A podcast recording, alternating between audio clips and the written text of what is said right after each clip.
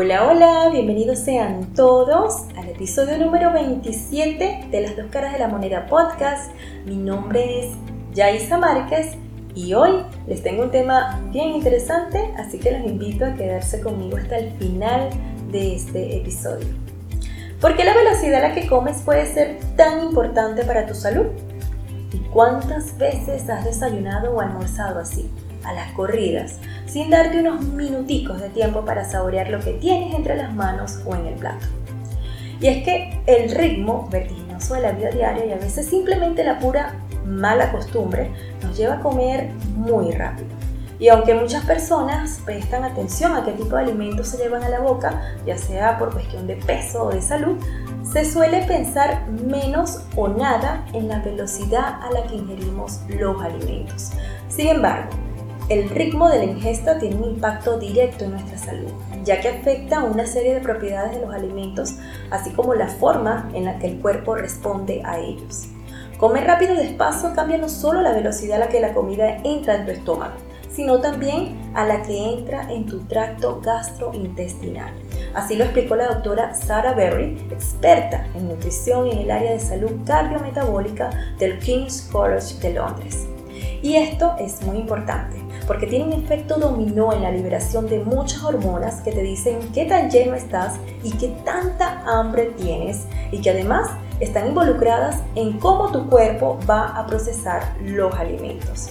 Una de las diferencias más visibles es que las personas que comen mucho más rápido tienden a tener sobrepeso y una mayor acumulación de grasa en la zona de la cintura y niveles más elevados del colesterol LDL, el colesterol que conocemos como malo y esto se debe a que tienden a consumir más calorías, entre unas 100 y 200 adicionales, que contribuyen al aumento de peso en comparación con aquellos que comen mucho más despacio.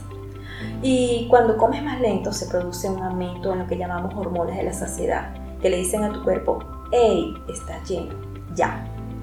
Y muchos se estarán preguntando, pero bueno, ¿cómo es posible que una misma comida tenga un impacto tan distinto, cambiando solo la velocidad de la ingesta? Pues les explico algo. La primera es que las señales de saciedad demoran entre 5 y 20 minutos hasta llegar al cerebro. Así que si comes rápido, dado que estas señales no han llegado, puedes continuar comiendo y comiendo sin darte cuenta de que ya comiste lo suficiente. Y la segunda es que al comer despacio la liberación de nutrientes en el intestino es más lenta. Y eso significa que hay una liberación más sostenida y prolongada de las hormonas que te dicen que estás lleno y una supresión más prolongada de las hormonas del hambre que te dicen que comas.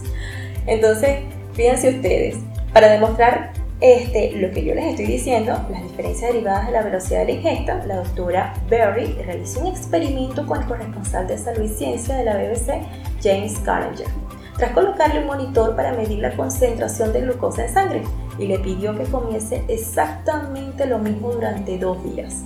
Un desayuno de cereales y fruta, un almuerzo de ensalada acompañada de pan y una cena de pollo con vegetales. Un día de forma muy lenta y otro mucho más rápido. Y fíjense ustedes que al analizar los resultados se vio que la respuesta fue mayor el día que comió velozmente.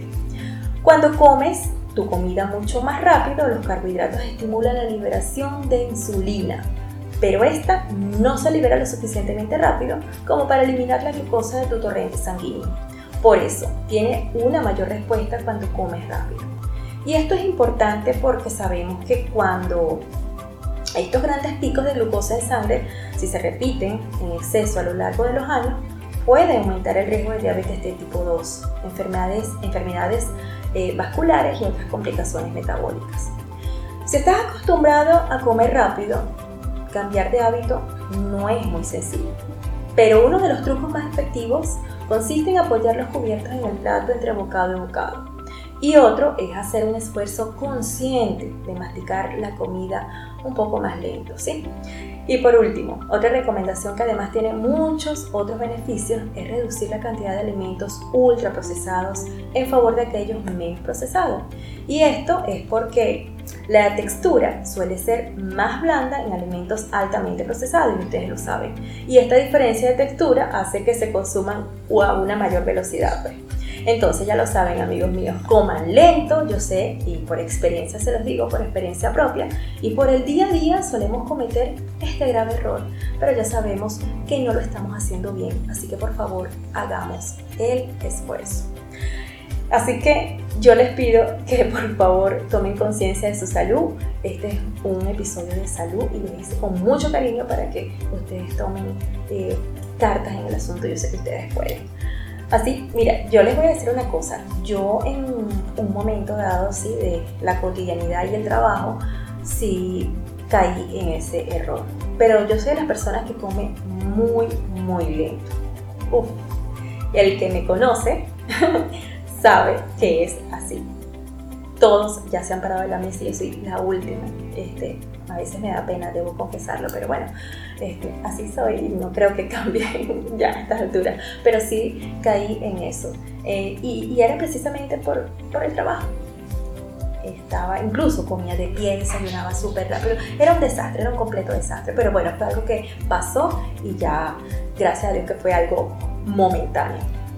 En otro orden de ideas, amigos, eh, les digo que el episodio 27 de las dos caras de la moneda podcast es el episodio con que cerramos esta primera temporada de, de, este, de esta ruta, de este camino tan, pero tan bonito en el que empecé hace varios meses atrás.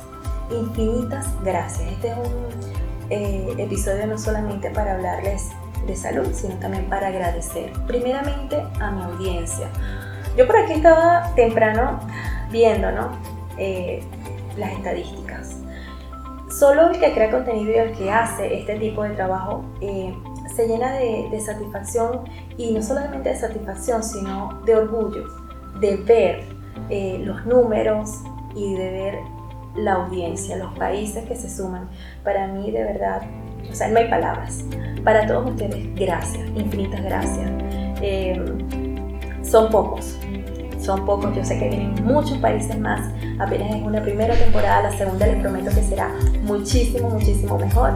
Gracias Venezuela, gracias Chile, gracias, gracias Estados Unidos, España, muchas ciudades de España me escuchan, eh, Perú, México, Argentina, Colombia, Rumanía, Alemania, estoy agradecidísima, Alemania, imagínense, Francia, Nicaragua, a ustedes gracias, infinitas gracias. A mi audiencia, eh, que la estoy revisando en este momento velozmente, tengo por acá a mi público femenino, 81% de los que me escuchan son mujeres, gracias.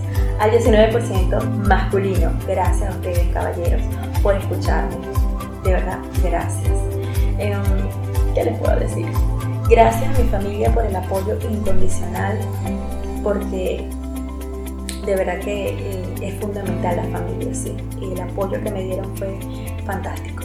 Gracias a mi compañero de vida, no solamente mi compañero de vida, es mi, mi editor, el editor en jefe del podcast Las caras de la moneda y productor. Incluso este, por temas de salud tuvo que conducir un podcast que ya estaba producido y él lo hizo y, sé que le gustó muchísimo. Gracias Jesús por el apoyo que me diste a lo largo de estos meses.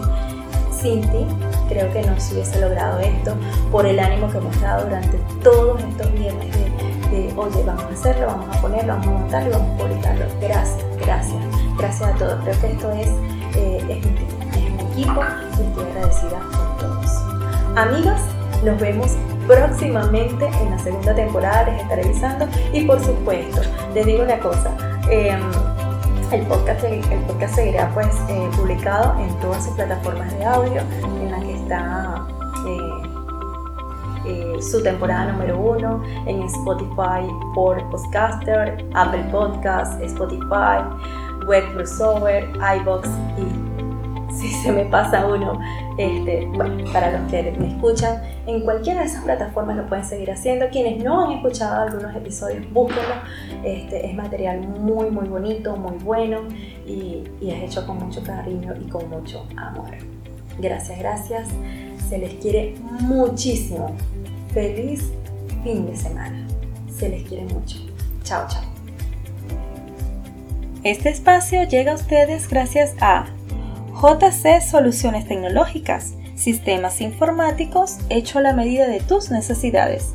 Contamos con servicio técnico, outsourcing de recursos IT, configuración e instalación de computadoras, servidores y periféricos, redes de voz, videos y datos, seguridad informática, informática forense, cámaras de seguridad, análisis de datos, SEO, diseños de páginas web, diseños de tiendas online, automatización de hogares, redes Wi-Fi y más.